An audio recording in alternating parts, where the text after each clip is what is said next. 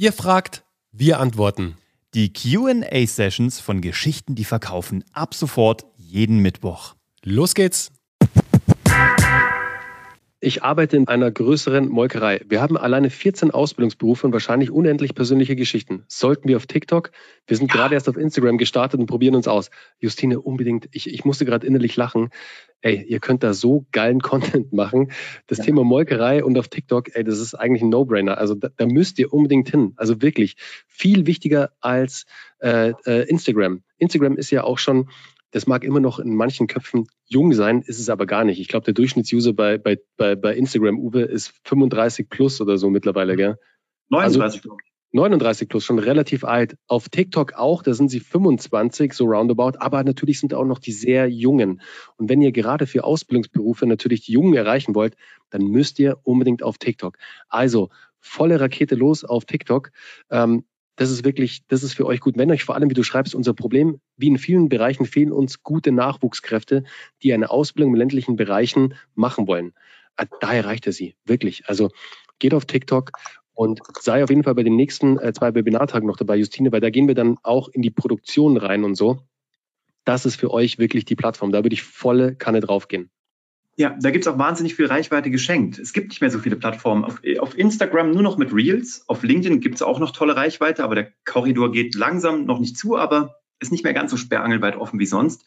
Und auf TikTok steht das Scheunentor auf. Und deswegen sind auch die ganzen Handwerksbetriebe gerade dort und ähm, suchen für Schreiner, für Sanitärinstallateure, suchen dort ihre Mitarbeiter. Das funktioniert sehr, sehr gut. Eine Frage habe ich, schreibt der Lukas, ich wurde auf Shadow, nee, es ist noch möglich, dass, dass Instagram dich Shadow bandt, wenn du ihnen nicht gefällst. Ich habe manchmal das Gefühl, dass meine Reels nie viral gehen, obwohl ich auf alles achte. Hashtags, Bilder, Videos, so wie ein Reel aussehen muss.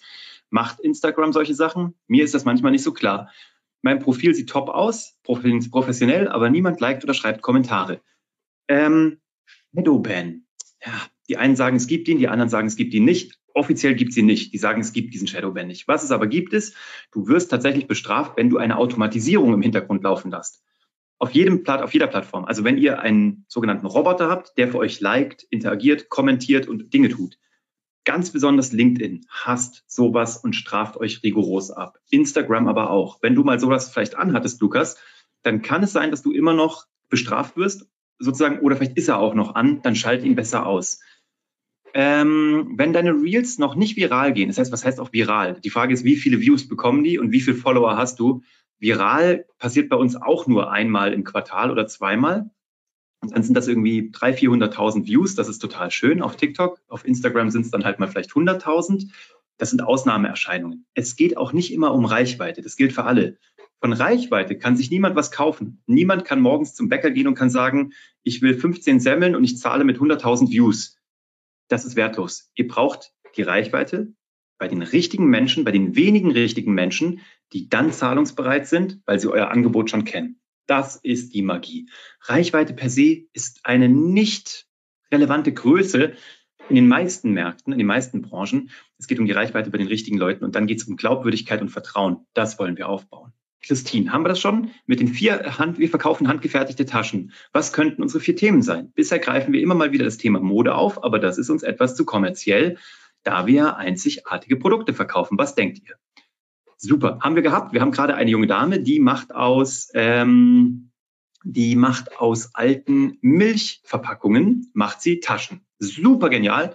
Website überarbeitet. Die kommt jetzt auch zu unserem Event hier im Oktober und hat einen Stand, wo sie das alles ausstellt und unserer Community zeigt. Äh, genial. Haben wir aber auch viele äh, Modebrands be äh, be begleitet. Also, bisher greifen wir das Thema Mode auf. Ja, also das Thema Mode ist natürlich eins, was ihr spielen könnt, aber ihr könnt es von der Bewertung her eher ein bisschen runtersetzen. Spannender ist doch Handwerk, weil ihr macht das handgefertigt. Ich will wissen, ähm, wo kommt das her? Ähm, wo, kommen die, wo kommen die Materialien her? Warum habt ihr euch für die entschieden? Was ist das Handwerk dahinter? Wer sind die Menschen, die die zusammen dillern, nähen, machen, was auch immer?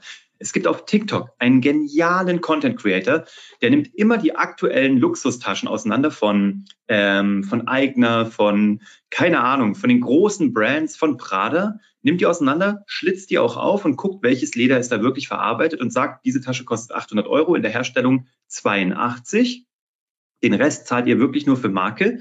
Wenn ihr aber bei mir eine wirklich handgefertigte, aus besserem Material kauft, kostet die 200 und ihr habt eine viel geilere Tasche und habt euch immer noch 600 Euro gespart.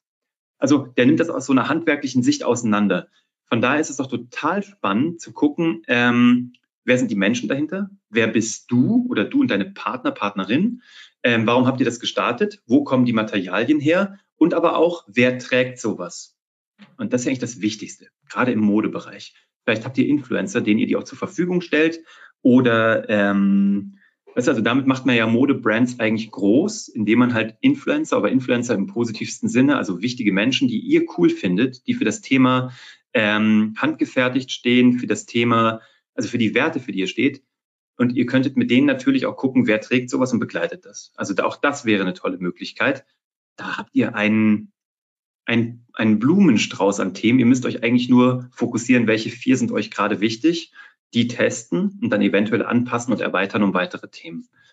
Aber ich glaube, das Label ist wichtig und die Menschen hinter dem Label. Genau. Und Handwerk. Handwerk ist in einer Zeit, wo gerade alles digital ist, wo alles reproduzierbar ist, ist Handwerk wieder ein riesengroßer Wert. Das war die heutige QA-Session bei Geschichten, die verkaufen. Wenn auch du eine Frage hast, schreib uns gerne deine Frage an office.kuvg.de. Mach's gut.